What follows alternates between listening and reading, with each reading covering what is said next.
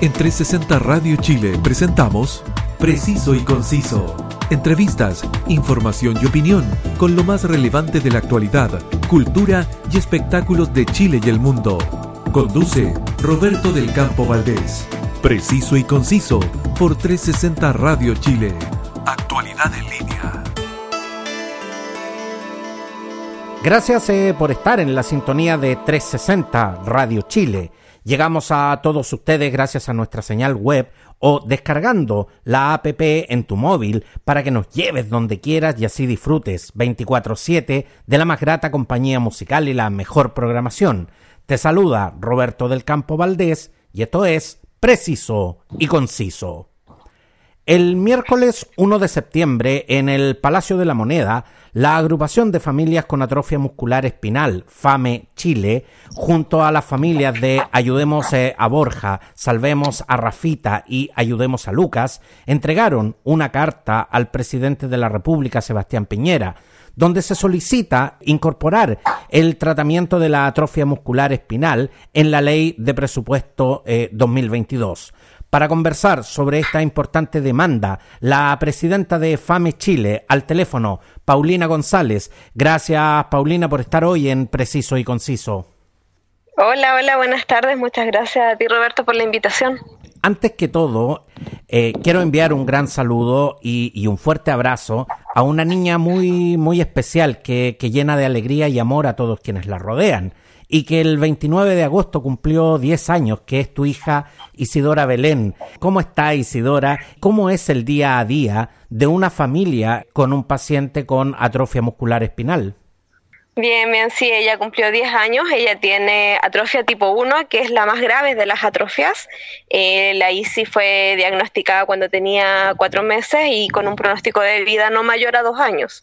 Hoy día es un tremendo milagro tenerla conmigo ya con 10 años de vida y sí, ha sido un camino largo, difícil, lleno de, hartas tormentas, pero también de, de hartos arcoíris, porque mm, gracias a Dios, eh, hace cuatro años eh, comenzaron a aparecer los primeros tratamientos sobre la atrofia muscular espinal mi hija logró acceder a uno de ellos hace tres años, por lo tanto hoy día ella logra hacer muchas cosas que antes no hacía. Eh, es maravilloso, la verdad, y es el anhelo que nosotras como familia y que con muchas otras familias tenemos para que esto también se replique en todos los niños y adultos que tienen esta enfermedad.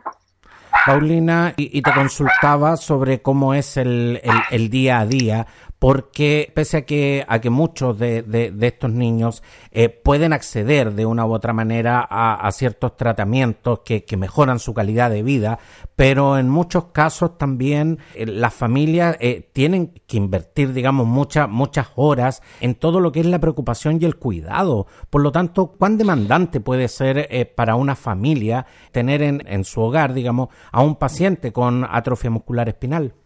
Bueno, la verdad es que el día a día es 100% demandante. Eh, los pacientes con atrofia muscular espinal tienen que estar en una constante rehabilitación en su casa. Nosotros, eh, todos nuestros pacientes son pacientes Teletón, pero lamentablemente los centros Teletón no dan abasto para que nuestros pacientes puedan recibir rehabilitación como la necesitan, que es a diario. Eh, eso lo hacemos nosotros, cada familia en nuestras casas, muchos contratando servicios privados para poder hacerlo y otros nos transformamos los mismos para los terapeutas de nuestros niños. Nuestros niños por lo general tienen que tener dos o tres veces terapias en el día para poder evitar que cada vez se vaya atrofiando más su cuerpo. Eh, y no solamente un tema de terapias de movilidad o terapias motoras, también son terapias respiratorias. Tenemos muchos pacientes que son, en el caso de mi hija, una de ellas, que son los AME tipo 1, son pacientes electrodependientes, por lo tanto, eh, uno como familia, como mamá, como papá, eh, también tiene que aprender un poco la labor de enfermería en, en la asistencia de, en una asistencia vital, la verdad, de, de manejar a un niño que depende de un ventilador mecánico. Paulina, y estas terapias, esta rehabilitación, ¿cuánto de, de, estos costos económicos son cubiertos por el sistema de salud? Las terapias no son cubiertas por el sistema de salud. Los pacientes que tienen FONASA y que son electrodependientes dependen de un servicio que entrega el Ministerio de Salud Hospitalización Domiciliaria, que es un servicio tremendamente básico, la verdad, que, que eh, no incluye lo mismo que tú, debiese incluir lo mismo que hay en una UCI de un hospital o de una clínica, pero que te entregan lo más básico. Todo el resto lo tienen que cubrir los papás. Si tú quieres tener eh, acceso a una buena terapia, la tienes que cubrir tú como papá o como te decía recién, aprender tú a hacerla porque nadie va a venir a hacértela gratis ni con la cobertura que te entrega el Estado. Eh, y los pacientes que tienen ISAPRE, bueno, eh, los pacientes que tienen ISAPRE logran acceder un poco más de terapias, pero también con costos súper altos. ¿Y qué pasa cuando, cuando no están justamente los recursos para cubrir esto? Porque lamentablemente esta patología no distingue eh, ni, ni ingresos económicos ni clases sociales. ¿Qué pasa realmente cuando no están los recursos? Bueno, cuando no están los recursos, la verdad es que los pacientes se mueren. Se mueren porque no pueden tener, a ver, tener un tratamiento en el fondo te salva la vida, eh, te ayuda a detener esta enfermedad que es tremendamente macabra. Nuestros pacientes están atrapados en su cuerpo y si además tú no los ayudas con terapia física, terapia respiratoria, eh, el, corazón es un músculo que en algún momento se va a detener porque no, no tiene el trabajo que tiene que, tener un cuerpo normal. Eso es lo que pasa con nuestros pacientes. La gran mayoría de los pacientes que fallecen son los niños. FAME Chile se constituye en 2010 y desde esa fecha han, han acogido y orientado alrededor de 150 pacientes y, y sus familias eh, eh, con, con, atrofia muscular espinal y sobre todo los han orientado en, en todo lo que son eh, sus cuidados. Pero ¿cuánta desesperación, Paulina, hay en las familias que llegan buscando justamente la contención de FAME Chile? Bueno, hay mucha desesperación. La verdad es que las familias cuando llegan a nosotros llegan totalmente destruidas. Eh, la gran mayoría son papás primerizos. Entonces imagínate lo que, eh, con la ilusión que tú esperas tu primer hijo y al poco tiempo te lo diagnostican y además te lo desahucian. Entonces este es como, como vivir realmente un duelo, eh, un duelo con tu hijo vivo. Es, es, muy terrible. La verdad es que han sido años de harta lucha. Nosotros estamos súper contentos, la verdad, de, de, hoy día poder tener esta experiencia, poder tener alianzas con médicos, con, con, instituciones que nos ayudan también a acoger a estas familias y a estos pacientes de forma rápida. Eh, no como hace 10 años que la verdad es que los pacientes eh, estaban un poco abandonados por todos los sistemas, donde no, no, existían buenos diagnósticos, los médicos no, estaban, no tenían una educación de lo que era la atrofia muscular espinal, por lo tanto el diagnóstico siempre estaba errado, habían pacientes que se morían sin siquiera conocer un diagnóstico y gracias al, al, trabajo que llevamos haciendo todos estos años en, en, educación, en orientación, no solo a las familias, sino que también a los médicos de este país, eh, hemos logrado avanzar y hoy día se conoce la atrofia muscular espinal y se logra tener acceso mucho más rápido a un diagnóstico. El problema de tener un diagnóstico rápido es que no tenemos un acceso rápido a un tratamiento. Entonces, finalmente tú sabes que tu hijo está enfermo, conoces su enfermedad, pero no tienes acceso y no sabes cómo ayudarlo. Y es ahí como las familias eh, de FONASA finalmente tienen que terminar demandando al Estado para poder salvar la vida de sus hijos. Voy a ser tremendamente sincero contigo y con, y con quienes nos están escuchando, Paulina. Si no fuese eh, la verdad por el trabajo de visibilización que, que, FAME Chile ha estado haciendo en los últimos años, sobre todo con estas mediáticas campañas que, que mencionábamos al principio, yo debo reconocer que en mi rol de comunicador, eh, yo, no, yo ni siquiera sabía que esta enfermedad existía.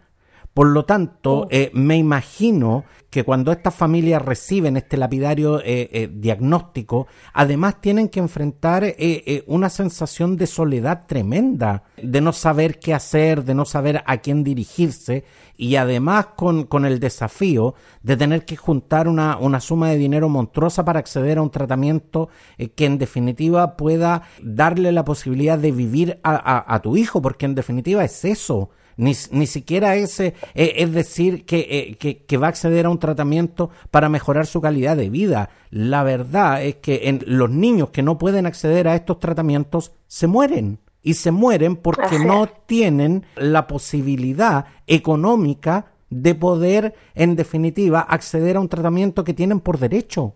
Así es, tal cual. Los pacientes finalmente se mueren. Eh, son los niños los que, los que llevan la mayor tasa de mortalidad en esta enfermedad.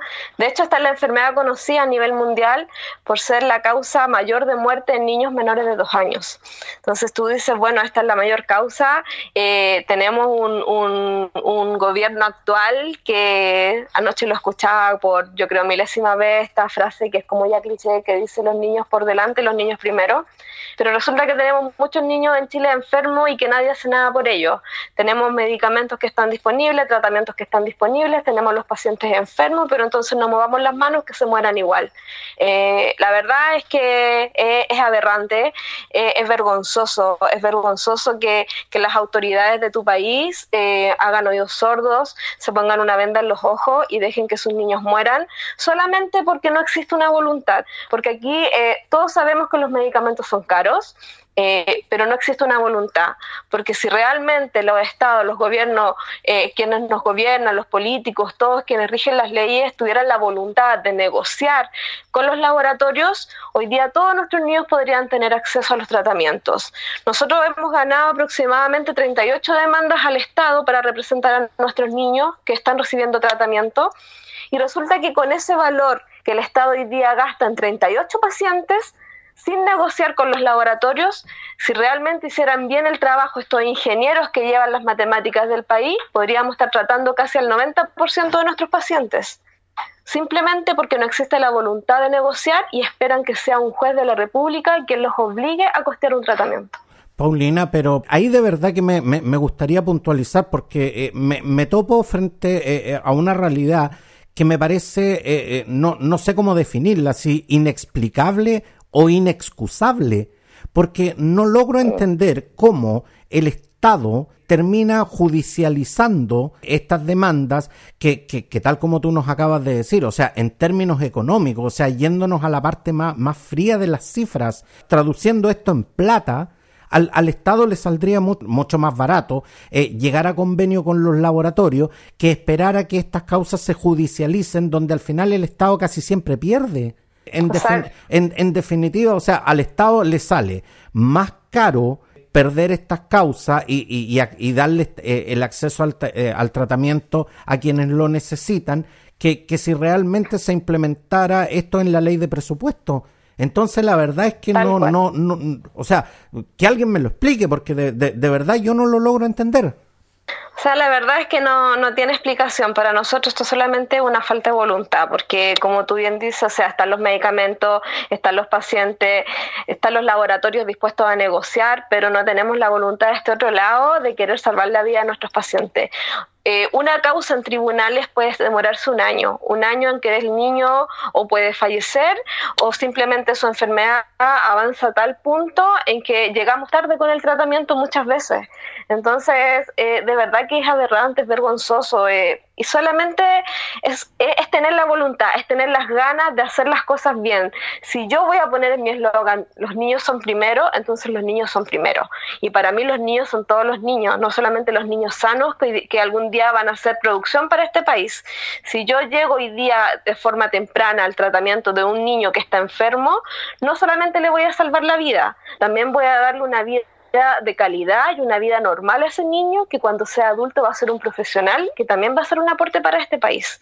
Entonces hay que pensarlo desde todos los puntos. ¿Qué es lo que más le conviene a nuestro país? ¿Tener al futuro un montón de adultos enfermos o tener hoy día la oportunidad de salvarle la vida y entregarle una buena calidad de vida a esos niños que cuando sean grandes también le van a aportar al país? Dentro de lo que yo, yo he podido aprender justamente gracias, eh, como te decía, a todo lo que es la visibilización y al hecho de que de que, de que preciso y conciso, eh, en definitiva, como podcast nos hemos eh, involucrado en, en todo lo que son estas campañas, es que yo les digo a quienes nos están escuchando, esto, esto no es un tema de que, bueno, pero por si demandan al Estado después de un año, al final, eh, igual, igual el Estado les tiene que dar la razón. A ver, aquí, aquí cada día que pasa, en, en, en, los niños que están diagnosticados con la atrofia muscular espinal se van muriendo motoneuronas y ese daño es irreversible.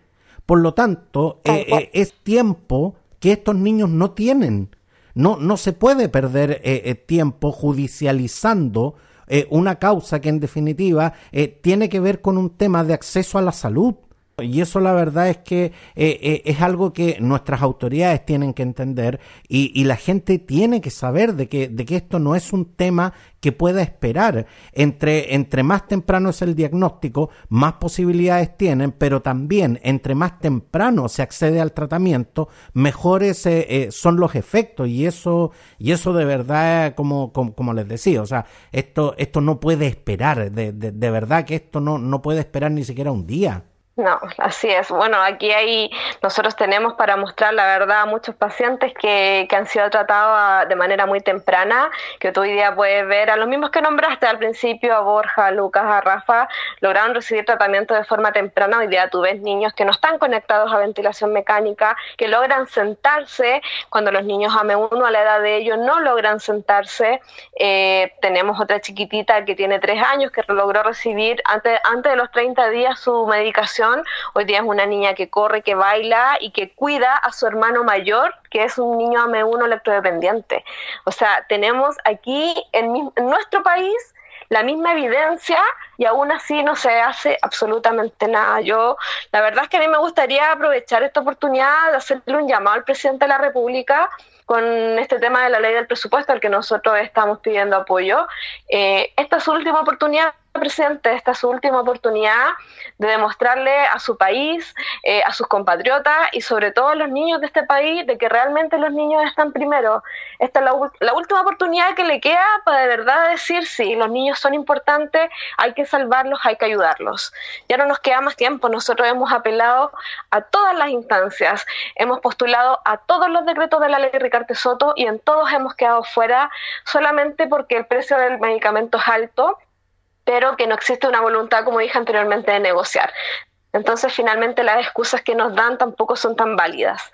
Eh, yo los invito, de verdad, invito al presidente, invito al ministro de Hacienda, al ministro de Salud, que de verdad el ministro de Salud se ha portado muy bien con nosotros, pero los invito de verdad a revisar este nuevo presupuesto, a todos los parlamentarios que van a revisar y a votar este presupuesto, incluyan el AME en esto, no sigan malgastando el dinero. Nosotros no estamos pidiendo que le inyecten más dinero a una causa. Con el mismo dinero que hoy día el país está gastando en 38 tratamientos, pueden hoy día entregarle tratamiento casi al 100% de nuestros pacientes. Eh, solamente con la voluntad de negociar. Exactamente, y eso, y eso también quiero que quede bastante claro. Aquí no se está pidiendo de que, de que se aumenten los recursos. Aquí lo que se está pidiendo es un gasto eficiente de esos recursos. Y, Tal cual. Y eso, y eso de verdad que eh, eh, es algo que, eh, como nos dice Paulina, de verdad, yo creo que se trata más que nada de un tema de voluntad que, que, de un tema técnico o un tema político incluso. Pero tú nos contabas, Paulina, de que, de que ustedes han recurrido a todas las instancias y han recurrido a todos los convenios a los cuales han, han podido tener acceso. Y desde 2018, Chile es parte de la, de, la Alianza Latinoamericana AME donde 16 eh, organizaciones de 14 países se han unido justamente para actuar y trabajar. ¿Cuáles son los beneficios que, ha traído para las familias AME eh, en Chile ser parte de esta importante alianza?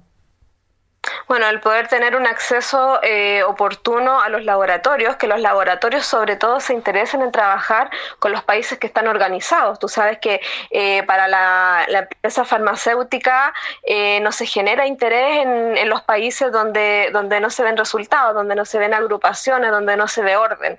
Hoy día, gracias a que hemos trabajado de forma ordenada, primero como Chile y luego unidos a la alianza, hemos logrado un interés no solo de un laboratorio, sino que de los tres laboratorios que tienen medicamentos para el AME. Eh, y eso para nosotros es maravilloso. Nosotros, de verdad, que para FAME Chile es un tremendo orgullo poder contar con el respaldo y con el apoyo completo de los tres laboratorios de que realmente ellos quieran negociar para tratar a nuestros niños eh, y que no, no se cierren a decirnos este es el precio de lista, esto es lo que hay, es lo que hay. Eh, ellos están súper dispuestos y eso solamente es un interés que han demostrado gracias al trabajo que se hace de hace más de 10 años en FAME Chile y en lo que estamos trabajando junto a la Alianza, que la, verdad con la Alianza entre todos los países nos apoyamos mucho para que esto también sea a nivel mundial. Eh, no puede ser que en un país sí y en otro país no, porque, porque en un país hay menos pacientes y en otro hay más. O sea, eh, todos los pacientes, todos los niños, los adultos, todos tenemos los mismos derechos a, poder vivir, a poder acceder a, una salud de calidad. Y esa es la, la pelea que nosotros damos junto a la Alianza también, de que esto sea igualitario para todos los países. Pero Paulina, un, un punto entre lo, de, de, lo que mencionaste que, que, realmente no logra quedarme claro. los laboratorios, estamos de acuerdo en que, en que los medicamentos para, para esta enfermedad eh, son eh, eh, de un precio desorbitante porque obviamente oh. la, la producción de estos medicamentos es tremendamente cara. Pero los laboratorios, como cualquier empresa, necesitan vender. Los laboratorios no, no, no invierten en investigación, eh, no invierten en producción para, para, en definitiva, quedarse con los medicamentos guardados en la bodega. Los laboratorios les interesa vender. Si tú nos estás diciendo que los laboratorios están dispuestos incluso a llegar a convenios eh, para poder rebajar los precios y, y, lograr que en definitiva la gente, los pacientes, tengan acceso a estos medicamentos a un precio mucho más barato, seguimos entonces dándonos vuelta en que esto netamente es un tema de voluntad. Tal cual, porque cuando los laboratorios negocian con un Estado, con un país, lo hacen para poder ingresar por medio de una cobertura que sea eh, universal en ese país. En este caso, eh, la negociación que ofrecieron los laboratorios es para que AME esté incluida dentro de una cobertura de alguna ley sea la ley de Soto, sea la ley de presupuesto, sea la ley que sea, pero que le dé cobertura al 100% de los pacientes. Si es, la patología la que debe estar incluida para que el laboratorio se interese, porque obviamente el laboratorio iba a decir, bueno, aquí tengo la venta segura, porque esto está cubierto por una ley, así que, ok, aquí me quedo, entonces aquí yo tengo, aquí me conviene, aquí yo bajo los precios pero si no hay un interés de la otra parte que el Estado en negociar y en decirle, ok, les vamos a comprar para todos los pacientes, les vamos a comprar en volúmenes importantes, MEAMES, el laboratorio no se va a interesar en bajar los precios, tiene que ser bajo una cobertura. Paulina, pero insisto, ¿y, qué, y qué es lo que se supone que el Estado pierde, eh, que se niega eh, determinantemente a no, a, no realizar esta, eh, esta negociación? Porque, porque lo que yo, lo, que yo trato de, visualizar en definitiva es que eh, cuando tú te niegas a una negociación, es que en definitiva algo estás perdiendo. Entonces, ¿qué, ¿qué es lo que se supone que el Estado pierde con esto? Ellos no pierden absolutamente nada. Aquí el Estado también gana igual que nosotros, porque gana a lograr eh, mantener pacientes sanos que van a desocupar camas de hospitales, que van a, que si dejan de ser pacientes enfermos, dejan de optar también a pensiones y a un montón de, terapias que muchas veces los hospitales hay que entregar de forma gratuita. Así que aquí todos ganamos, aquí nadie pierde. Es como, como lo hemos dicho durante todo este, este rato, es un tema de voluntad. Hoy día el Estado está perdiendo, está perdiendo porque cada vez que pierde un recurso de protección en la Corte Suprema, tiene que entregarle tratamiento obligadamente a un paciente con el precio de lista del medicamento. Porque cuando tú pierdes una demanda, el laboratorio no tiene ninguna obligación de hacerte un descuento. En cambio, si tú estás dentro de una cobertura completa, una cobertura universal, tú lo negocias y el laboratorio te entrega el mejor precio. Aquí los únicos que están perdiendo hoy día son eh, el Estado de Chile. Y nuestros pacientes que lamentablemente tienen que estar esperando más de un año que en una corte se defina su futuro, que también es vergonzoso, porque la verdad es que si tú estás peleando por el derecho a la vida de un niño, que muchas, muchos de ellos son lactantes, no puedes estar un año en tribunales. O sea, ahí yo también le hago un tirón de oreja a los ministros de la corte, eh, tú no puedes tramitar tanto tiempo un recurso de protección a la vida. Esto no es que estemos peleando, no sé, un finiquito, ni estamos peleando una tierra, estamos peleando la vida de un niño. FAME Chile se encuentra también eh, acreditada ante el Servicio Nacional de la Discapacidad Senadis. Eh, ¿Por qué para ustedes era, era vital ser parte eh, de este convenio y quién puede acceder a esta ayuda? Todos nuestros pacientes pueden acceder a las ayudas de Senadi. Eh, es súper importante para nosotros porque todos nuestros pacientes necesitan ayudas técnicas. No hay ninguno de ellos que no la necesite. Hay muchos pacientes, como te decía, la gran mayoría se atienden en Teletón, pero llega un punto en que Teletón tampoco logra solventar las necesidades de nuestros pacientes. Hay sillas de ruedas que no, no se pueden entregar por Teletón, que solamente las entrega Senadi. Eh, entonces, súper importante ser parte también de este convenio y estar... Eh, eh, trabajando constantemente con, con, lo que hace nadie. Me gustaría también hacerle un llamado ahí a Senadi. ¿ah? La verdad es que el proceso de entrega de ayudas técnicas hace mucho tiempo que está súper lento y no es por un tema de pandemia, yo creo que esa es la excusa. Eh, tú no puedes tardar dos o tres años en entregar una silla de ruedas porque el paciente ya postuló y cuando se la entregas capaz que le quede chica. O sea, de verdad ordenemos las cosas en este país. No puede ser que todo sea tan desordenado. De, si estás postulando una ayuda técnica es porque realmente la necesitas, no es para jugar. Nadie quiere una silla de ruedas en su casa para jugar. No, definitivamente.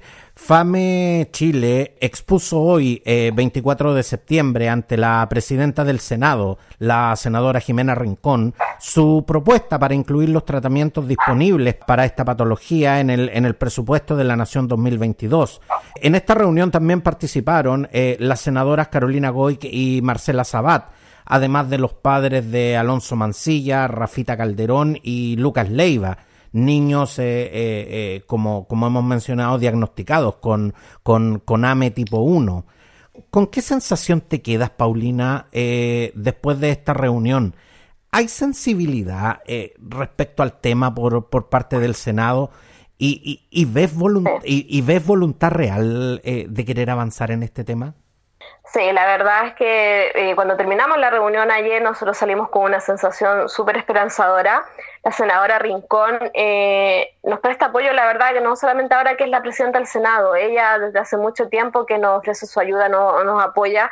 De hecho, el año pasado ella fue quien representó la primera solicitud para que se incorporara AME a la ley de presupuesto y fue rechazada. Eh, la verdad es que sí, ella está muy sensibilizada con el tema, la senadora Boy también, la senadora Sabat también, están tremendamente sensibilizadas y comprometidas con nuestra causa. Eh, la verdad es que también se llevaron una tremenda sorpresa al, al revisar de forma súper fácil y rápida los documentos que les entregamos donde ellos, tú puedes ver que, no sé, con el mismo monto que hoy día atiendes a 38, puedes atender a 250. Eh, es solamente, y me lo dijo también la senadora Rincón, realmente esto se trata de voluntad. Paulina, yo sé que eh, la carta que ustedes entregaron en el Palacio de la Moneda el, 1 de septiembre eh, no solo iba dirigida al presidente Sebastián Piñera, sino que además al ministro de Salud, eh, al ministro de Hacienda, a la presidenta de la Convención Constituyente y, y algunos de los candidatos presidenciales que en el día de hoy justamente iniciaron sus campañas. ¿Cuál ha sido la respuesta eh, que han recibido eh, de estas autoridades? En, en, forma clara y directa, ¿han acusado recibo de esta carta siquiera? Solamente acusó recibo eh, la Presidencia de la República, donde derivó el caso hacia el Ministerio de Salud, no nos concedieron audiencia. Desde el Ministerio de Salud y el Ministerio de Hacienda hemos recibido ni siquiera el acuso de recibo de la carta. considero que a estas alturas ya es una falta de respeto porque presentaron un, presupuesto ayer donde hace casi un mes tienen en sus manos la solicitud sin siquiera habernos considerado. Eh, pero bueno, estamos esperanzados, la verdad es que nosotros no bajamos los brazos, no los vamos a bajar nunca, estamos esperanzados en que esta sí puede ser nuestra oportunidad, eh, queremos tener la fe, queremos tener la confianza en que nos están apoyando, en que nos, están ayudando, eh, pero eso, no, hasta el día de hoy la verdad es que no hemos tenido ninguna respuesta, eh, solamente la senadora Rincón que nos citó ella a una reunión para poder interiorizarse mucho más de esto y que nos ofreció de forma abierta todo su apoyo para hacer las gestiones que se necesiten hacer para poder tener eh, prontamente la audiencia con quienes, con quienes nosotros solicitamos. Paulina González, presidenta de la agrupación de familias eh, con atrofia muscular espinal, FAME Chile y mamá de Isidora Belén también. Quiero que considero que es, eh, eh, es algo que es realmente importante también de decir que tú que tú eres mamá justamente de, de, una paciente con, con atrofia muscular espinal y, y cuando y cuando mencionamos justamente que esta es la agrupación de familias con atrofia muscular espinal, quiero, quiero realmente poner énfasis en eso porque no es el paciente o la paciente. Aquí es todo un entorno el que, el que debe cargar con, con, con, esta, con esta patología y, y, sus efectos. La verdad es que esto no solo demanda eh, grandes recursos económicos, sino que también demanda eh, una preocupación, una atención y un, y un estado de permanente eh, alerta, lo cual muchas veces puede llegar a destrozar emocionalmente a una familia. Sin embargo, el amor y, el, y, la dedicación que estos realmente elogiables padres hacen por, sus, por sus hijos creo que merece, eh, merece, merece toda la atención, no solo, no solo de nuestras autoridades, sino que de, de toda la sociedad. Quiero, quiero darte las gracias, eh, Paulina, por estar hoy con nosotros y quiero decirte que Preciso y Conciso está 100% comprometido con la campaña para incorporar el tratamiento de la atrofia muscular eh, en la ley de presupuesto de la nación. Así que estoy a tu disposición y el de todas las familias AME cuando, cuando me necesiten. Muchas gracias Roberto, muchas gracias por la invitación, muchas gracias por tus palabras, por abrirnos las puertas de tu programa. Eh, de verdad que para nosotros esto significa mucho. Hoy día necesitamos visualizar, necesitamos llamar a todo el mundo a apoyar, hacerse parte de nuestra causa, porque la verdad es que salvar la vida de los niños hoy día tiene que ser lo más importante. No hay nada más importante que la vida de nuestros niños. Exactamente. Muchas gracias, eh, Paulina. Muchas gracias a ti, Roberto. Un abrazo grande. Y todas eh, nuestras ediciones están disponibles en Spotify y en las más importantes plataformas podcast. Escoge tu preferida y suscríbete. Sígueme también en redes sociales. Gracias por su sintonía y hasta pronto.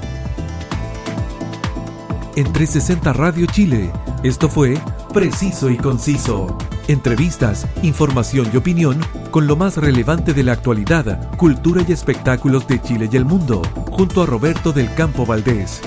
Preciso y Conciso por 360 Radio Chile. Actualidad en línea.